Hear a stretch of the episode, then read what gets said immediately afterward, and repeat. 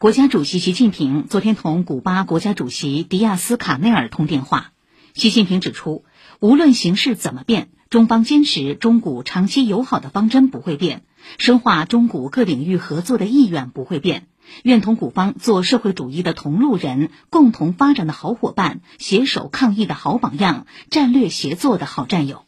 中方将继续在国际上为古巴说公道话、办公道事。迪亚斯卡内尔表示，古方愿同中方深化多边协作，共同反对霸权主义、强权政治，反对将疫情政治化、污名化。